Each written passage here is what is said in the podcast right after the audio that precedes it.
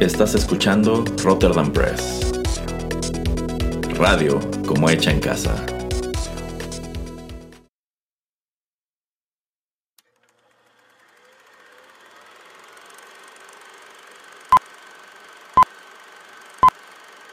Rotterdam Press presenta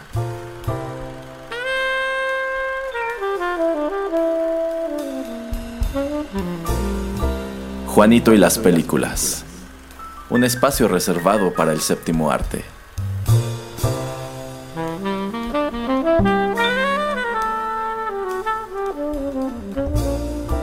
Ocupa tu butaca. Comenzamos.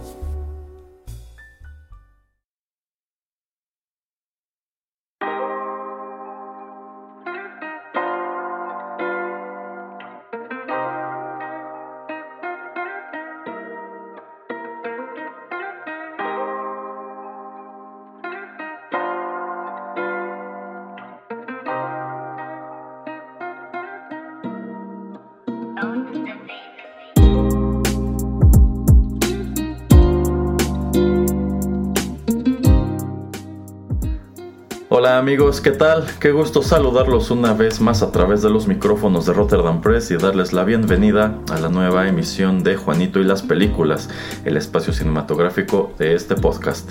Yo soy Erasmo y aquí está, insisto, solamente porque su nombre aparece en el título del programa, el señor Juanito Pereira. Hola, hola, ¿qué tal a todos? Y bueno, en esta ocasión estamos aquí para comentar una de las cintas, creo yo, más esperadas de este año, al menos en el terreno animado. Una película que, bueno, ya llamó la. Un, título que ya llamó mucho la atención de regreso en 2018 y este año que nos están entregando esta segunda parte, bueno, lo ha hecho de nuevo y se está hablando mucho de su futuro, se está hablando muchísimo también de lo que podría desprenderse de esta continuidad.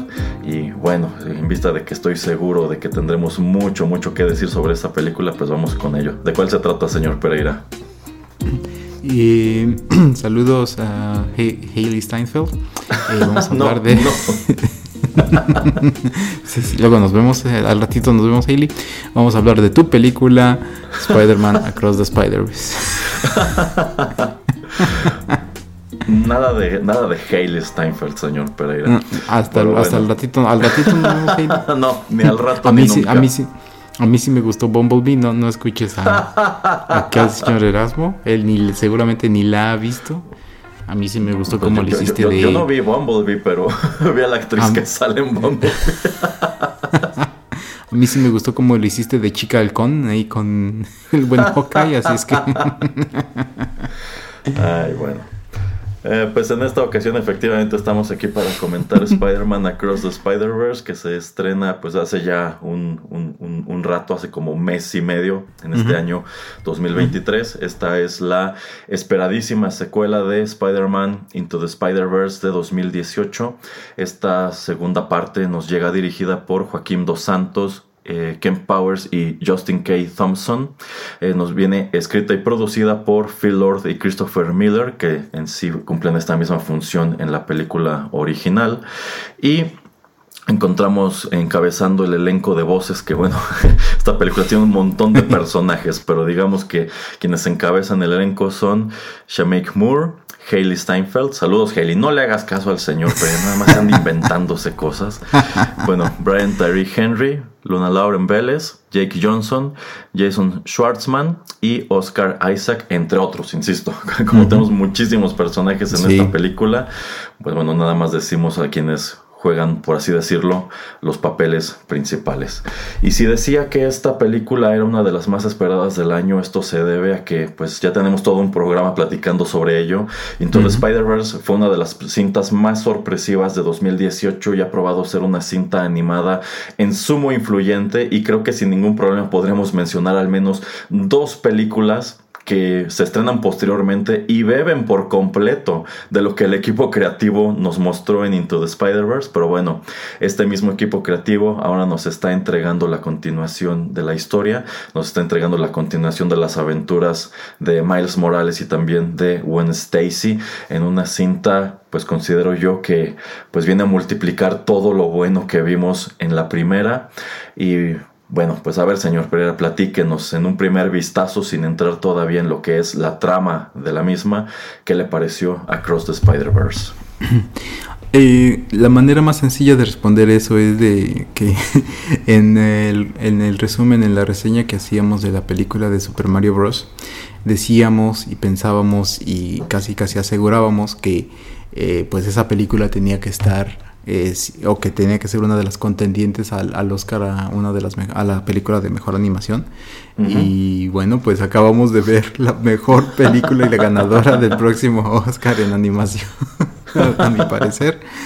Esta película visualmente es increíble, em, la, música es muy buena, el tipo como la dirección, eh, no sé si puede existir la manera de decir fotografía, pero todo es increíble, o sea, eh, me gustó de principio a fin, entrando desde el principio, ¿no? De que eh, pues la historia empieza con, el personaje de, de Gwen Stacy eh, y desde entrada, ¿no? Que tenemos que la música es muy diferente y, yo pensaba, ah, ok, y el estilo también visual por este tipo de colores pastel y, la manera en que visualmente se presenta es, pues no es lo mismo a lo que vemos o lo que vimos en The Spider-Verse. Eh, la música es un poquito más eh, rock, rock alternativo, un poquito más punk. Eh, no es este tipo como de rap o RB o ese tipo de cosas que escucha más Morales. Em, entonces yo dije, wow, o sea, como que, ok, estamos empezando por, por un buen lugar. Y tómala que casi casi pasa media hora o pasa más de media hora porque es una película larga, creo dos horas y media. Y después de media hora es cuando en verdad empieza la película. que es cuando pone los créditos. Entonces yo dije, esto es increíble y me gusta eso que, eh, digamos, este primer segmento, este primer acto de la película termina con una escena de acción y luego luego saltamos a otra escena de acción. Eh, entonces yo creo que a grosso modo me gusta. Hay algún par de cositas que, que me hubiera gustado que tal vez hubieran hecho un poco más cortas. Eh, y obviamente hablaremos de el que fue entre comillas, el final de la película, pero a grosso modo me parece excelente. Me sigue gustando, creo más este, también eh, Spider-Man Into the Spider-Verse, también voy a discutir por qué, pero se me hace una muy buena secuela a esa película, la verdad. Ok, ok, pues aquí de entrada me está ganando mi comentario porque justo quería decir que esta película va corriendo a ganarse un Oscar. En definitiva es mucho más espectacular que cualquier otra película animada que hayamos visto hasta el momento y veo muy difícil que llegue otra a, quitarle ese premio de las manos. Así que, pues así como en su momento eh, Into the Spider-Verse se gana precisamente ese Oscar a Mejor Película Animada, en este momento es casi un hecho que Across the Spider-Verse hará esa exactamente lo mismo. Y yo considero que es muy interesante que la película, como usted bien señala, arranca no con Miles, sino con Gwen. Y arranca de lleno en el universo de Gwen. Y, lo mismo, igual me llama mucho la atención que nosotros vimos una estética muy específica, muy como de cómic, en la cinta anterior que transcurre en el universo de Miles. Pero ahora que estamos asomando el universo de Gwen, pues es de notar que el universo de Gwen se ve como los cómics de Spider-Gwen, en donde, donde es eso, en donde hay este, como colores este, más suaves, en donde todos, todas las escenografías, todos los ambientes parecen ser acuarelas hechas con colores pastel. Entonces es muy llamativo que desde aquí nos están empezando a plantear, a plantear como confirmamos más adelante, que incluso a nivel estético y también sonoro, porque la música que se escucha en el universo de Gwen es distinta a la que se escucha en el universo de Miles, bueno, pues cada uno de estos universos en donde existe Spider-Man es distinto, se ve distinto, se escucha distinto, se siente distinto. Y pues a pesar de que Spider-Man fue uno de los personajes principales de la película anterior que coincido, creo que poniéndolas en la balanza me sigue gustando un poquito más la historia de la primera. Bueno, pues en sí no nos terminan de desarrollar del todo exactamente cómo es esta encarnación de Gwen Stacy y cómo experimenta ella esta pues constante angustia que, viven todos los Spider-Man.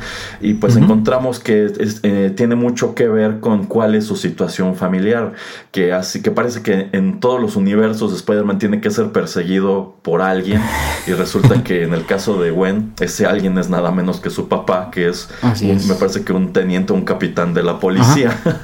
Teniente eh, también eh, un detalle que a mí me llama muchísimo la atención es que durante toda esta secuencia de entrada, porque esto nada más es la secuencia de entrada y dura sus buenos veintitantos minutos, eh, pues vemos que otra vez el, universo, el multiverso empieza a romperse. Y es que irrumpe en el universo de, de Gwen pues el buitre, el buitre de otro universo en el cual pues probablemente todo, todo este elenco de personajes vive en el renacimiento. Así es. Y es que algo que me llama muchísimo la atención es que aquí este buitre pues de entrada parece que está dibujado sobre pergamino y su estética es. totalmente la de los dibujos de Leonardo da Vinci y la manera en que rompe este muy de manera muy fuerte con lo que has visto hasta ese momento, pues llama mucho la atención y dices, es que aquí, empezando por aquí ya se están volando la barda, porque en lugar de mantener una estética constante durante toda la película, pues te están aventando un gran, una, gran cantidad de elementos que discrepan entre sí y vienen a enfatizar eso, que esto es ajeno, esto no pertenece aquí, y esto lleva a que Gwen descubra que hay una especie de Spider Authority, hay una especie de, autoridad que pues se encarga de supervisar los distintos universos en los cuales existe Spider-Man. Y ella pues termina por ser reclutada dentro de esta fuerza.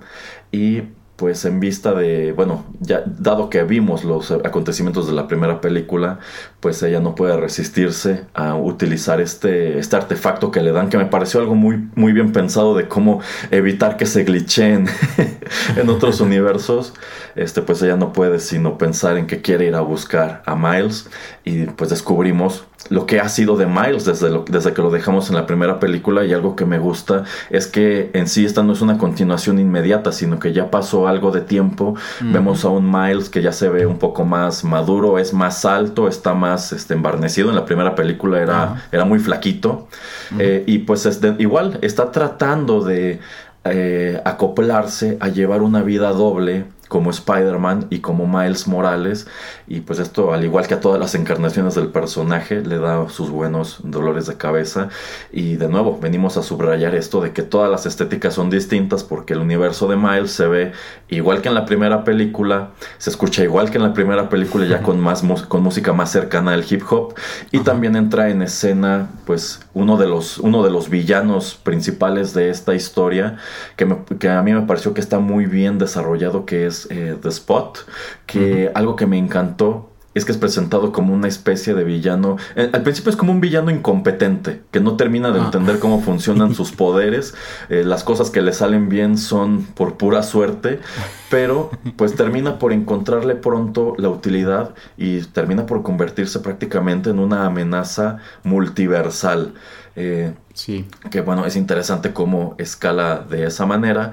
Y eh, pues este reencuentro entre Miles y Gwen, digamos que también desata otro número de líos con esta autoridad de los Spider-Man del multiverso que está encabezada por el Spider-Man 2099, Miguel Ojara, cuya voz es Oscar Isaac y quien al parecer ganó como 50 kilos de músculo de la película anterior a esta, porque aquí es un tipo enorme. Pero bueno, este sí, sí, muy llamativo a nivel estético todo esto, muy llamativo a nivel eh, sonoro. Insisto, yo creo que muchos de los elementos que llamaron la atención de la primera película aquí los multiplican y pues la película de entrada es más larga eh, y se siente pues como un tremendo viaje, un viaje muy emocionante de principio a fin y cuando llegas al final, bueno, lo que ocurre ni lo ves venir.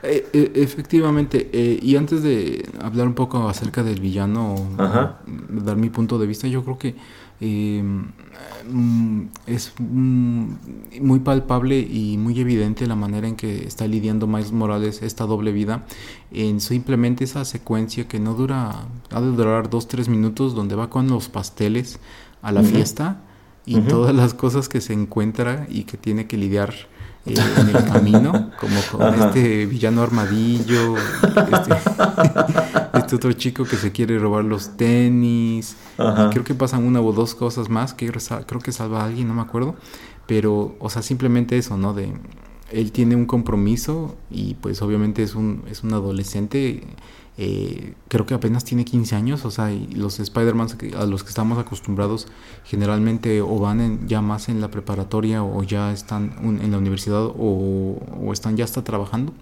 pero creo que este es de los más jóvenes con los que nos hemos topado, entonces obviamente pues esa relación también familiar que él tiene con, su papá, eh, que pues em, vimos también ahí desarrollar eh, un poco la historia con él en, en la primera película y no tanto con la mamá, aquí desarrollan también un poco más eh, la relación familiar también con la mamá. Em, pero yo creo que ahí es eso, ¿no? O sea, como que el tratar de enseñarnos y de dictarnos más o menos lo que está pasando con, con su entorno, que digamos que es una de las pocas cosas que yo hubiera reducido. Eh, siento que también se pasaron mucho tiempo en tratar de eh, decirnos o de eh, mostrarnos mucho acerca de la familia y todo eso. Eh, yo creo que cuando hagamos el resumen de otra película, yo creo que en esa otra película de la que hablaremos después, yo creo que lo hicieron muy bien, lo sintetizaron mucho más rápido y como que siento que hay maneras de entablar o de mostrar la importancia de eh, tu relación familiar y también de pues tus responsabilidades como un adolescente eh, cuando pues no tienes un trabajo y cuando dependes de tus papás y cuando lo que se espera de ti es que por lo menos seas bueno en la escuela, te presentes a todas tus clases y todo eso, ese tipo de responsabilidad. Em, yo creo que hay otras maneras como que de describirlo, de, de, mostrarlo y de hacerlo palpable mucho más rápido y más sintetizado, pero bueno, esa es de las pequeñas cosas que yo hubiera cambiado.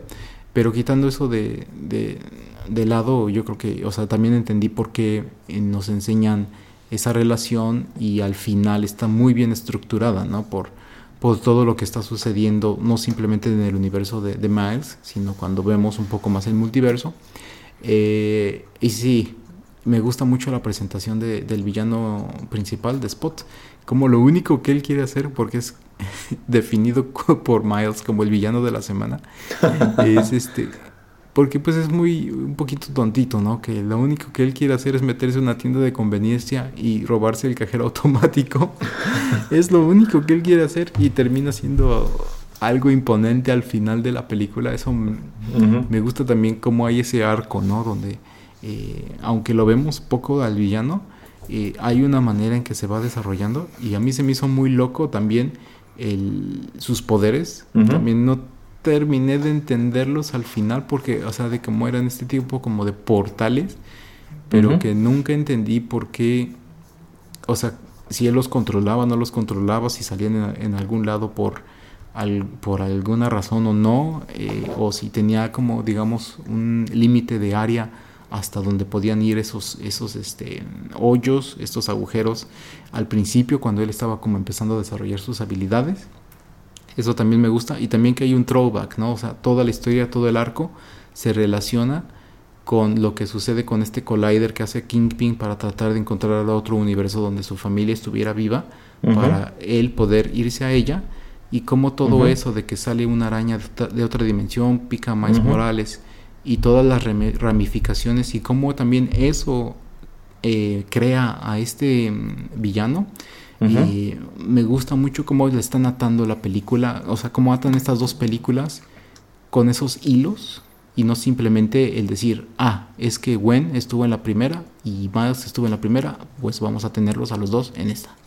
Eh, bueno, sí, es que eso es algo interesante porque en sí aquí lo que vienen a plantearnos es que estos acontecimientos que transforman a Miles en Spider-Man en la primera película, en realidad, pues eh, este es un acontecimiento mucho más grande de lo que se nos hace notar, ya que efectivamente eh, nunca terminan de explicarnos cómo llega esa araña a este lugar como del metro en donde Miles está este, grafiteando eh, para picarlo. Pero algo que me gusta es eso, que el villano viene a señalar es que eh, esa araña eh, forma parte de, del multiverso que empieza a romperse y no se supone que tú en este universo fueras Spider-Man y eso al mismo tiempo pues lo pone este lo pone en un mal lugar con el resto de los Spider-Man que consideran que efectivamente Miles Miles es algo así como una anomalía en la Matrix, ¿no?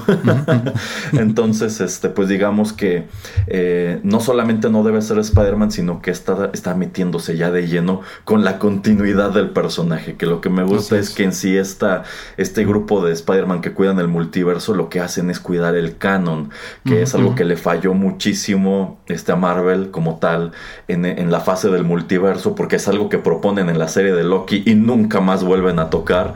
Este, yo, yo siento que allí fue hasta cierto punto pues como una bofetada así de, bueno, así es como se hace un multiverso, porque algo que hemos señalado es que pues, todo lo relacionado con el multiverso en el MCU fue muy anticlimático y no se siente que lo hayan explotado al nivel que podían, pero aquí aquí sí se aquí se avientan la casa por la ventana, porque si si este es el multiverso de los Spider-Man y en la película anterior vimos a cinco, en esta película estamos viendo a una tremenda cantidad de ellos, aunque sea al fondo, pero lo cierto es que todos son bueno, al menos la gran mayoría, sí son encarnaciones del personaje que han aparecido en cómics, en televisión, en cine y demás. Entonces por allí, pues se ve que hicieron muy bien su tarea y de nuevo, aquí la idea era hacer crecer el producto de una manera este, descomunal. Eh, termina siendo muy interesante también cómo desarrollan un villano que parece ser muy tonto e insignificante en una, en una gran amenaza. Entonces me gusta que por un lado, eh, en lugar de otra vez aventarte a uno de los grandes villanos, de Spider-Man como Kingpin, como el Doctor Octopus o algo así, pues lo hacen a través de un villano menor. Y un villano que, como usted bien señala, lo único que quería era robar el cajero automático y junto con Miles termina dándole en la torre al multiverso. Este, y eso causa muchos problemas para, pues, para todo mundo. Entonces, a nivel narrativo igual hay muchísima este, ambición aquí. Se ve que sí se sentaron un buen rato a pensar pues en eso, cómo pueden hacer crecer la historia y que se sintiera de nuevo como una historia de, de multiverso de Spider-Man y no nada más una historia ambientada en el universo de Miles Morales o nada más ambientada en el universo de, de Gwen Stacy. Entonces, eh, pues todo muy bien por allí. Este, ¿A dónde más queremos ir, señor Pereira?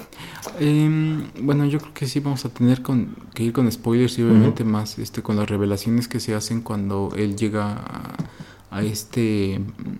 Híjole, se me fue el nombre de la, de la tierra donde está el personaje de Oscar Isaac. Creo que es la 199. Ah, eso, sí no me preguntan los números de las tierras. esa tierra, que es creo que el año 2099. En fin, cuando sea. Em, me gusta la explicación que nos dan aquí de las líneas eh, del, del, multiverso, o sea, de que existen varios Spider-Man, pero eso, como lo que usted está diciendo, de que existe un canon y de que debe de haber ciertas cosas que a todos los Spider-Man les debe de suceder, como la muerte de, un, eh, de una persona cercana a ellos, eh, para poder convertirse en el héroe que tiene que convertirse, como también la muerte de alguien que los estaba ayudando eh, en un acto heroico. Eh, obviamente el que los muerda esta araña radioactiva, o sea, hay varias cosas que están pasando eh, y que te lo explican, ¿no? Que es el canon. que utilizan esa palabra me gusta mucho porque es también como pegarle a cualquier nerd que diga, es que eso no es canon. Eh, para bien y para mal, o sea, no sé si es, o sea, obviamente no es golpe bajo, simplemente es nada más como algo interesante que ellos, este, pues, eh, utilizan. Eso me parece muy inteligente. Eh, pero tiene sentido, ¿no? Y también, eh, pues lo que le explican de, pues es que sabes que, o sea, tú no tenías ni que haber sido Spider-Man porque llega, o sea, tú eres el, punto de inflexión, tú eres el punto donde todo, digamos, explota o cambia, porque gracias al problema que nos presentas tú, porque aunque tú no lo hayas provocado, eh, el que la araña te haya picado a ti hizo un efecto mariposa que muchos de estas, estos villanos hayan aparecido o sean trasladados, así como los otros Spider-Mans fueron trasladados a tu, a, tu, a tu mundo en la primera película, así varios villanos han sido trasladados a otros mundos, están creando caos y nosotros tenemos que ir a, salvar a esos mundos, a salvar, em, a quitar esas anomalías. Eso me gusta mucho. Y, me gusta que se lo explican de, de esa manera, ¿no? De, O sea, tú eres el, el, inicio de este gran problema y te estamos simplemente trayendo aquí para que para evitar eh, que tú pongas un pie una, o, que interfieras de nueva cuenta en tu mundo con la historia que tiene que ir con eh, que tiene que seguir un Spider-Man porque hay cosas que te tienen que pasar a ti para que no haya problemas en la línea temporal. Em, eso eso me gustó mucho no sé usted. Eh, me gustó pero o sea, eh, hasta cierto punto es reconocer que efectivamente en el canon del Spider-Man que tú elijas siempre hay un número de elementos que se tienen que repetir y que, y que en definitiva si no ocurrieran pues Peter Parker o quien sea no se convertiría en Spider-Man. Y esto va de la mano con, con, tragedias. O sea, en el caso de el Spider-Man canónico que es Peter Parker, pues siempre en todas las historias lo que lo convierte en Peter en Spider-Man es la mordida de la araña radioactiva y lo que lo empuja a ser un superhéroe, lo que lo empuja a utilizar sus habilidades sobrehumanas para combatir el, el, mal o para hacer este, justicia, ser un superhéroe, es la muerte del tío Ben.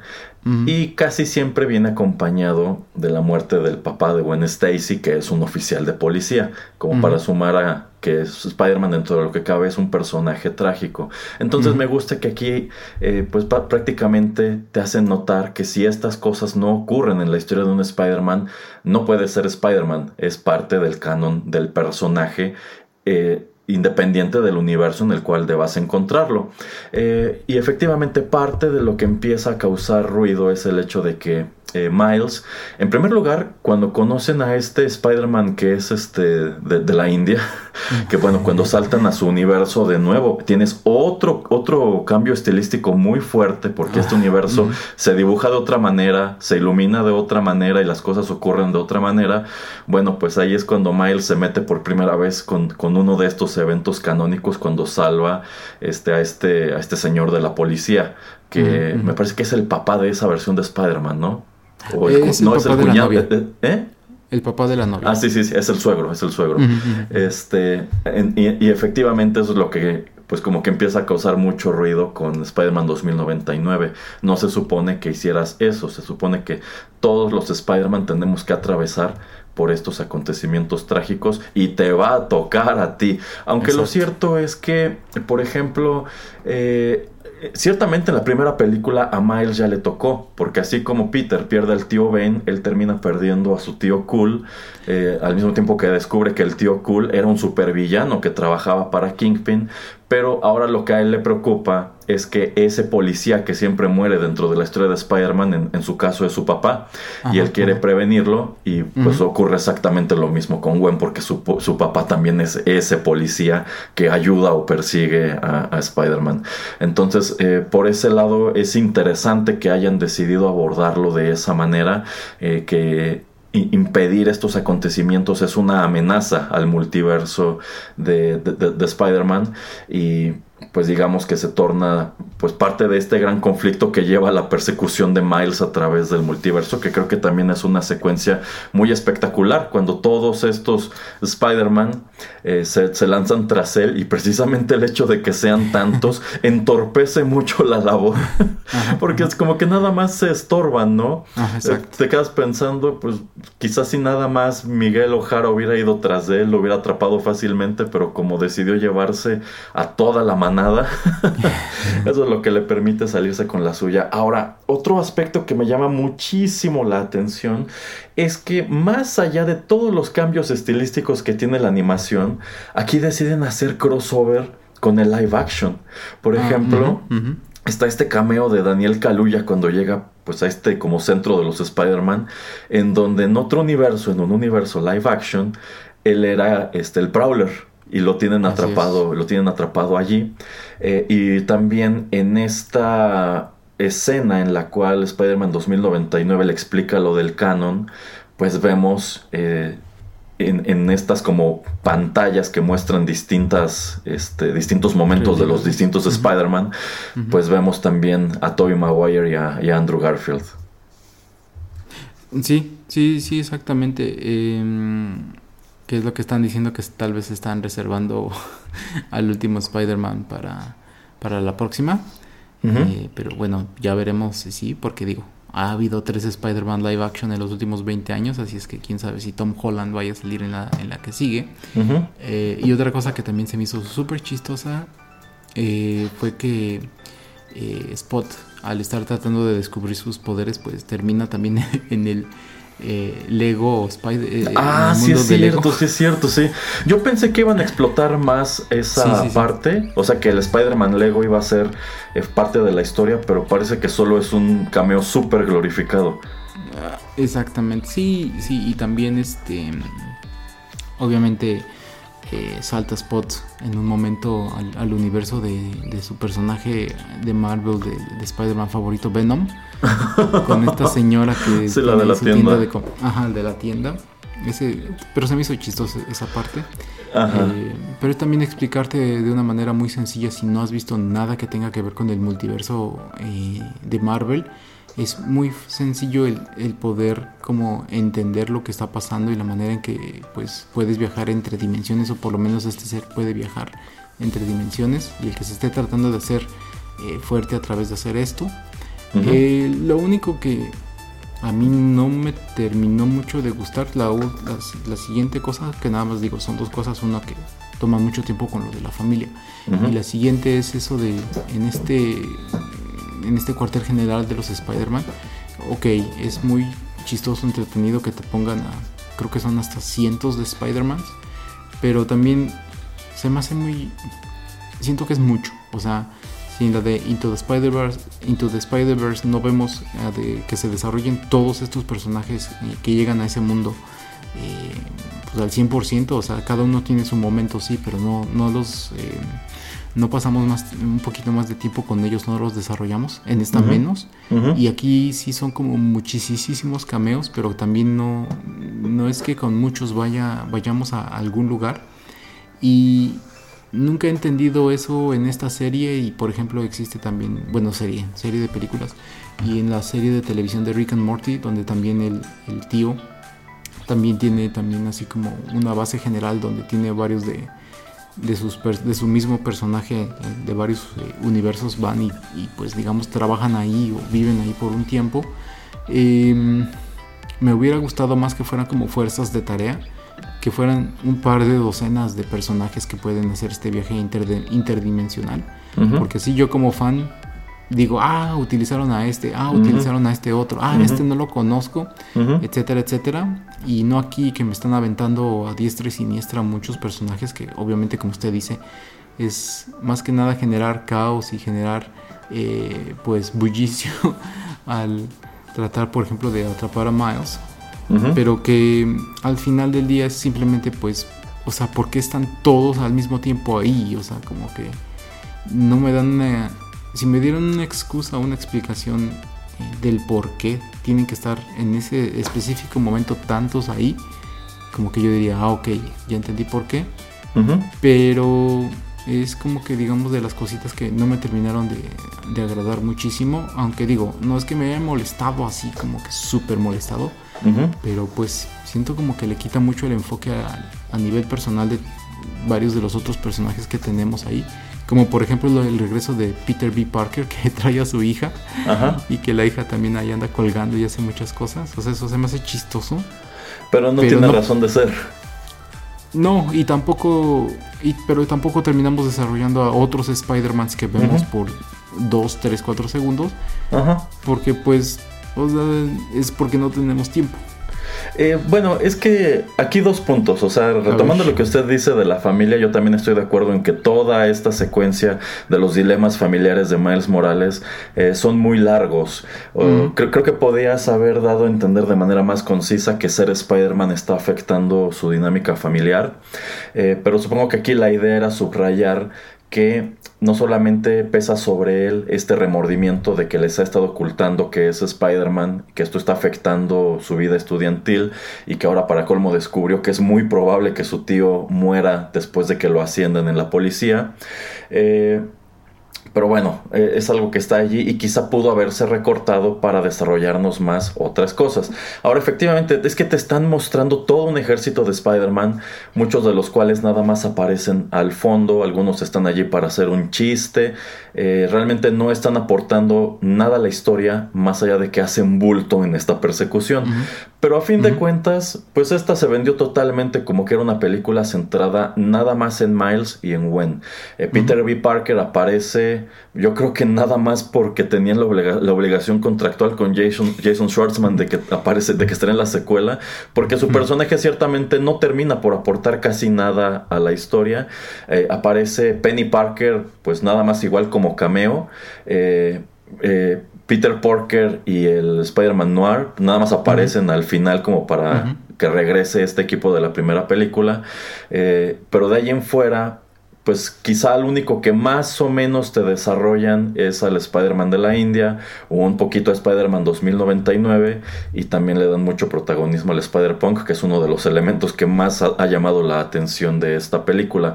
Eh, entonces sí, quizá pudiera sentir la película anterior hizo un mejor trabajo desarrollándome a los Spider-Man que me dio. Pero yo creo que aquí lo interesante es que tenemos el potencial de seguir contando esta historia ya ni siquiera centrándonos en Miles y en Gwen, sino en alguno de estos tantos Spider-Man. Ármate otro equipo de otros 3, 4 Spider-Man que persiguen otra aventura en otro lugar del multiverso. O en su defecto, pues no sé, aviéntate a desarrollar versiones impopulares del personaje a través de esta visión como este Spider-Man animado todo ridículo de los memes. ¿Cómo viviría ese Spider-Man todo campi, todo tonto, todo ridículo? Una crisis de multiverso como esta. Yo creo que, que se prestaría para hacer una muy buena comedia, así como fue muy cómica la escena post créditos de la película anterior en donde vemos en específico a ese Spider-Man. Entonces, eh, sí, son muchos Spider-Man, no te los desarrollan, pero yo creo que nos están dejando la espinita de que podrían hacerlo y ojalá lo hagan porque si no, pues esto se va a quedar nada más como eso, un cameo ultra glorificado de un montón de personajes de esta serie que terminan por no hacer este gran cosa. Eh, pero yo creo que más que nada los dejan de lado por eso, porque esta es netamente una historia de Miles y de Gwen. No, sí, o sea, yo, yo entiendo, pero como que le digo, como que sentí como que fue mucho. Eh, pero bueno, quitando de eso de lado, eh, le digo, me gustó. O sea, no, no, es que lo haya odiado, ¿me entiendes? Sino como que, ah, como que sentí como que mm, esta sería una película más perfecta si no hubiera sido tanto. Pero en fin, em, nada más casi casi ya saltando a lo que es el final de, de la película. Em, yo estaba pensando cuando vi mi reloj y dije, este, ¿cómo van a...? Yo no, no, sabía yo y no me había enterado. Lo único que había visto eran dos trailers de esta película y nunca había leído noticias, nada de esto. No sabía que iba a haber una tercera parte. Eh, yo dije, ¿cómo van a solucionar tantas cosas que están pasando aquí como en los últimos 10 minutos? Y no, o sea, lo te dejan en un cliffhanger. Eh, yo no soy súper fan de películas que, que, te dejen en un cliffhanger. Me gustan películas que empiezan y terminan con una historia y que después las podemos conectar con una nueva, nueva película, nueva historia. No simplemente por el hecho de que pueden ser o no exitosas, sino porque me gusta como que haya un principio y un fin. Eh, but, uh, pero sí, este eh, lo, que, lo, que, lo que no sé si a usted le, gustó o no es eso. Eh, digo, estoy yo súper interesado obviamente en ver eh, la siguiente parte que sale creo que en, seis, bueno, en, marzo, que es este Beyond the, Spider-Verse, para ver la combinación de, de, este, de esta saga, de esta trilogía. y siento que hicieron ver, que hicieron bien también al presentarnos el universo de donde se origina la, araña que pica a Miles, porque te explican que ese universo eh, existe sin, eh, un Spider-Man que lo proteja. Exacto. Eh, y eso también lo hace interesante. Sí, sí. bueno, me parece que precisamente en el comentario que hicimos de Into the Spider-Verse mencionamos que, pues, en vista de que la película fue un gran éxito, dieron luz verde a la secuela.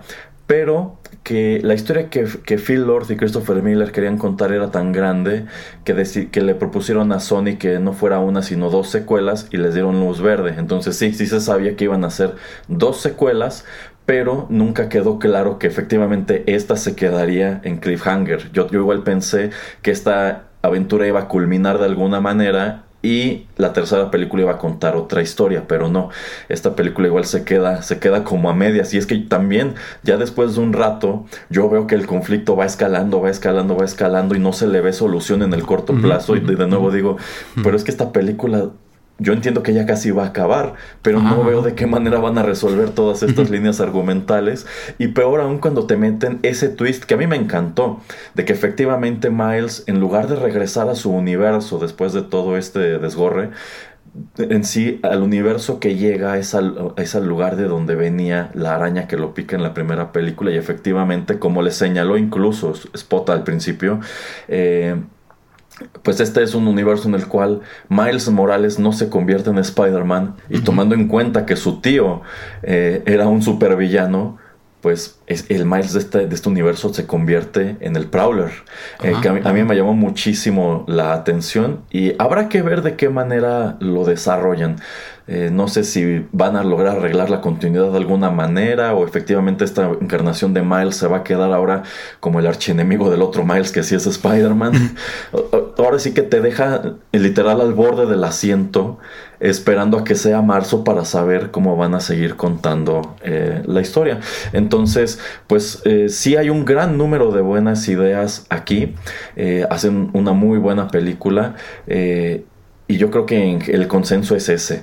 Eh, te, dejaron la historia en un lugar en donde sí o sí tienes que ir al cine el marzo siguiente a ver cómo va a continuar esto. Ahora, eh, pues en vista de que está aprobado ser una propiedad tan exitosa, pues más allá de esta tercera parte que vendría a culminar eh, la trilogía de Miles Morales o esta versión de Miles Morales, pues también ya se confirmó que quieren hacer un spin-off con los personajes femeninos de Spider-Man que han aparecido aquí. Probablemente esto será algo que va a encabezar eh, Gwen Stacy. Eh, y me parece que también están coqueteando con la idea de hacer como la versión live action de algunos de estos mismos personajes que en lo personal no estoy seguro de que funcione de la misma, de la misma manera. Este, y bueno, no sé cuántos planes tienen para Spider-Man. Así como Marvel le apostó muy fuerte a todo lo que fue el MCU, yo creo que en este momento Sony le está apostando fuerte a Spider-Man como tal, que es ese gran activo que durante años Disney ha estado tratando de que les vendan y Sony pues nada más no lo cede. Efectivamente se está rumorando que en vista de que aquí aparecen nada más como cameo los Spider-Man de Tobey Maguire y de Andrew Garfield, quizá en la siguiente podría aparecer el de Tom Holland. Yo pienso que no, yo pienso que probablemente eh, por cuestiones legales debe ser muy borroso hasta qué punto pueden hacer el crossover. Eh, también llama la atención esto que usted comentó de que Spot asoma al universo del Venom de Tom Hardy. Y si usted me pregunta si me gustaría ver al Venom de Tom Hardy, aquí le diría no. Y yo no entiendo por qué están haciendo una tercera película. Pero bueno, este, ahora también hay que señalar un gran ausente de precisamente estas dos películas del multiverso de Spider-Man son Venom y Carnage. Eh, yo creo que parte tiene que ver el hecho de que están explotando a Venom por otra parte, pero me gustaría que llegado a cierto punto te mostraran, si no al Venom de, de Tom Hardy o una versión de Venom que sea Eddie Brock, que te mostrarán eh, a otra versión de Venom en alguno de estos multiversos o en su defecto si vas a explotar el universo de Gwen Stacy que te muestren esta encarnación de Mary Jane que se convierte en Carnage. Creo que sería algo ah, sería algo interesante de desarrollar sobre todo si según tú quieres hacer tu película centrada en personajes femeninos del, del Spider-Verse. Entonces eh, hay mucho potencial no solamente para la película que sigue sino para un montón de cosas que podrían empezar a hacer que a la vez me gusta y no. Porque yo considero que esto de ya querer hacer, este, de ponerte así de ambicioso y hacer mil cosas, eh, siento que es lo que puede robarle el encanto que han tenido hasta ahora, las, hasta ahora las dos películas. Lo cual me lleva a otro de los puntos que quería tratar, que es el personaje de Spider-Punk, que como dije, pues ha sido de lo más llamativo de la película, no solo por pues la manera en que escribieron al personaje, que se siente como uno de estos punks rancios de la vieja escuela de Inglaterra de los, de los años 70, este, sino también que pues toman la decisión de que este Spider-Man parece existir como si estuviera impreso en papel periódico. Y, siempre está cambiando como de color, de hecho como que sus tintas son colores propios de, de las páginas de un periódico, este y bueno, algo que se anunció ya es que quizá en la próxima película veremos como tal el universo de ese Spider-Punk. Este, que bueno, es parte de subrayar la gran cantidad de variaciones de estilo que tenemos en esta, en esta cinta. Y precisamente el hecho de que la animación, el dibujo, todo lo relacionado con Into the Spider-Verse y ahora Across the Spider-Verse haya dado tan buen resultado, eh, pues algo que a mí me llama la atención es que ahora parece que hay un número de películas animadas que quieren imitar este estilo, sobre todo esta cuestión de que algunos de los personajes para darles una animación todavía más estilizada lo que hacen es comerse este comerse cuadros de la animación. En lugar de que sea una animación fluida se ve un poquito cortada pero esto antes que causar ruido lo, hace un poco más espectacular incluso. Eh, pero, y tenemos por ejemplo el caso de la segunda película del gato con botas. que incluso estuvo nominada al Oscar y que viene a romper por completo con la, con la estética que traían las películas de Shrek. Y pues te presenta una película con este tipo de animación, un dibujo un poco más estilizado, de, bueno, más parecido a lo que es el anime. De hecho, esa película en específico bebe muchísimo de distintos animes, igual que, igual que esta un poco. De hecho, yo creo que aquí ya estamos encontrando a equipos de dibujantes y animadores, eh, pues otakus, y que beben mucho de lo que han visto en las caricaturas que vienen de Japón. Y también viene esta nueva película de las tortugas ninja, de la cual en lo personal no espero absolutamente nada. Este, que tiene lo mismo, que está tratando de imitar un dibujo más cercano al manga, una animación más cortada como la de Into the Spider-Verse y que pues nada más de ver el tráiler dices, es que aquí están subiéndose al mismo tren y yo veo venir una oleada de películas que se van a subir al mismo tren y van a tratar de imitar esto. ¿Usted qué opina? ¿Puede funcionar? ¿Puede que no funcione? ¿Vio la película del gato con botas? ¿Le gustó? No, no la he visto y la quiero comentar con usted y entonces tengo que rentarla, lo haré. Eh, pero sí, concuerdo con lo poquito que he visto de la, del gato con botas y también con el trailer de la de los mutantes, las tortugas mutantes. Sí, este, sí, sí, sí, concuerdo de que, bueno, obviamente, si es que si algo funciona, obviamente vas a tratar como de, tratar de, si no imitarlo, inspirarte en, ese tipo de cosas que ellos utilizaron. Y mm, me causaría un poquito de ruido el, el ir a un mundo como el de el buitre o como el del Spider-Punk, siento como que es ese tipo de cambio como que eh, me haría epiléptico muy rápidamente con ese tipo de animaciones, entonces creo que funcionan bien donde están. Eh, otra cosa, algo que no me gustó nada más de Spider-Punk es, para mí fue muy difícil entender cuando estaba hablando su, acento y la manera que hablaba. Ah, bueno, sí, sí, esa ha sido una crítica al parecer de esta película, que la mezcla de audio no es muy buena y creo que en algunos casos tuvieron que hacer una remezcla para mandarla a los cines. Mm, no lo dudo. Eh, sí, sí, no lo dudo. Pero bueno, es más, para mí fue más presente con, con, con este sujeto.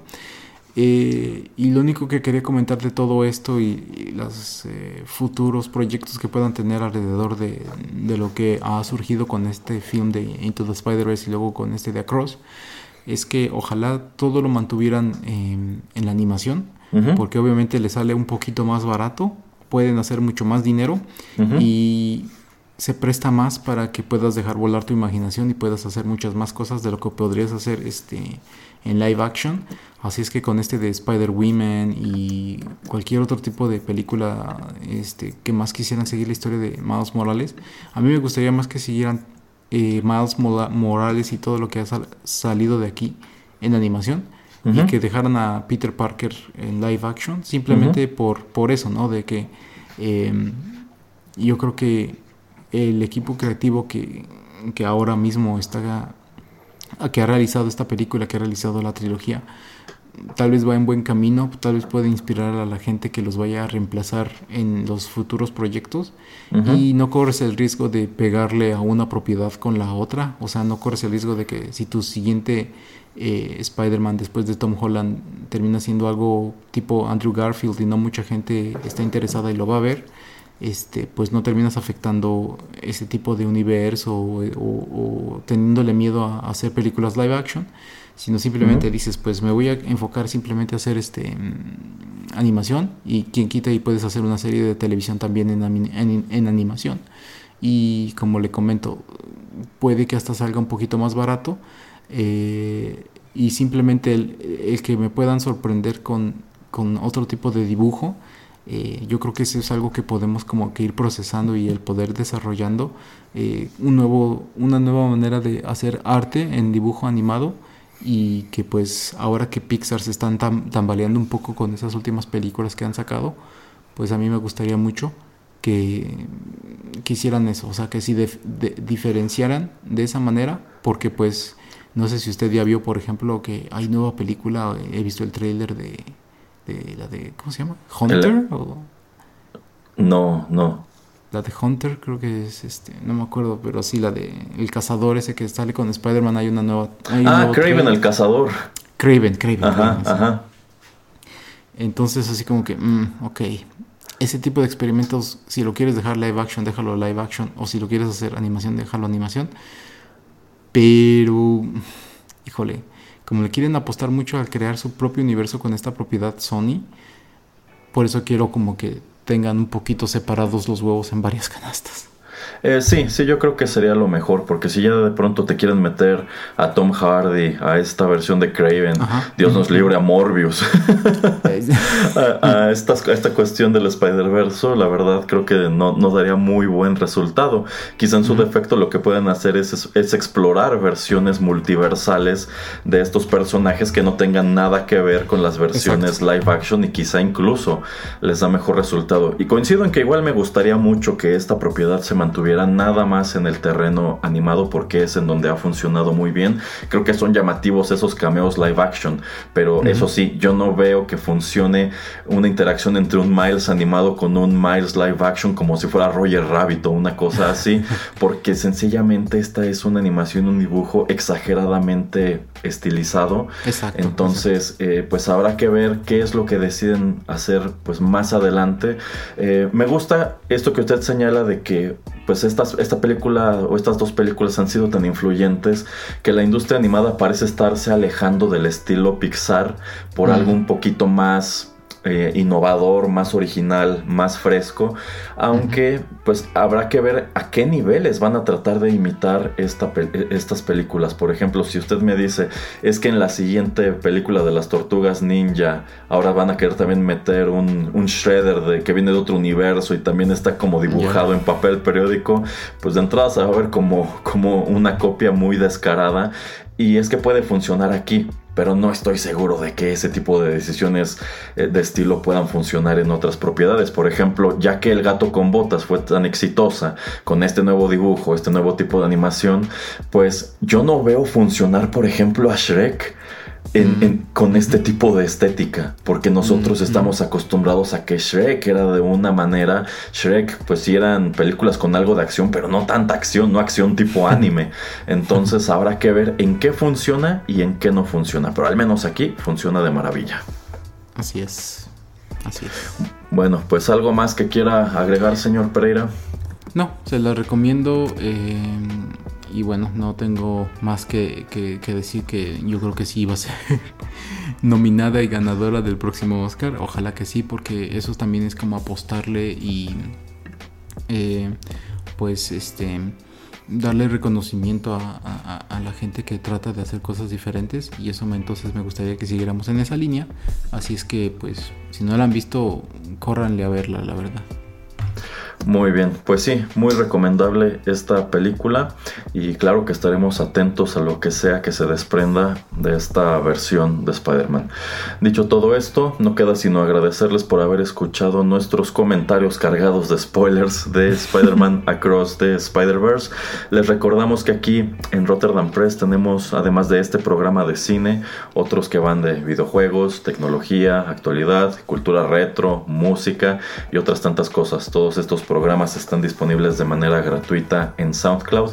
También pueden escuchar lo más reciente en Spotify o la app de podcast de su preferencia. Y no dejen de seguirnos en redes sociales, Facebook, Instagram y Twitter para estar al tanto de lo más reciente de nuestro podcast.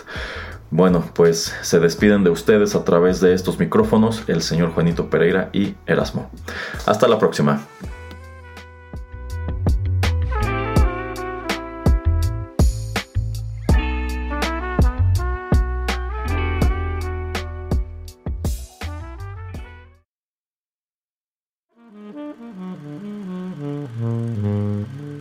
Juanito y las películas llegó a su fin.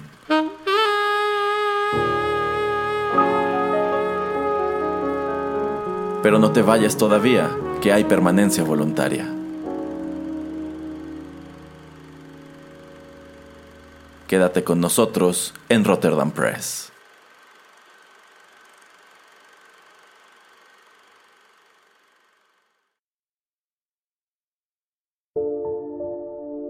Gracias por escuchar Rotterdam Press. Si le gustó este programa, no deje de compartirlo y síganos en nuestras redes sociales para enterarse de los próximos contenidos. Encuéntrenos en Facebook, Instagram y Twitter. Rotterdam Press. Radio como hecha en casa.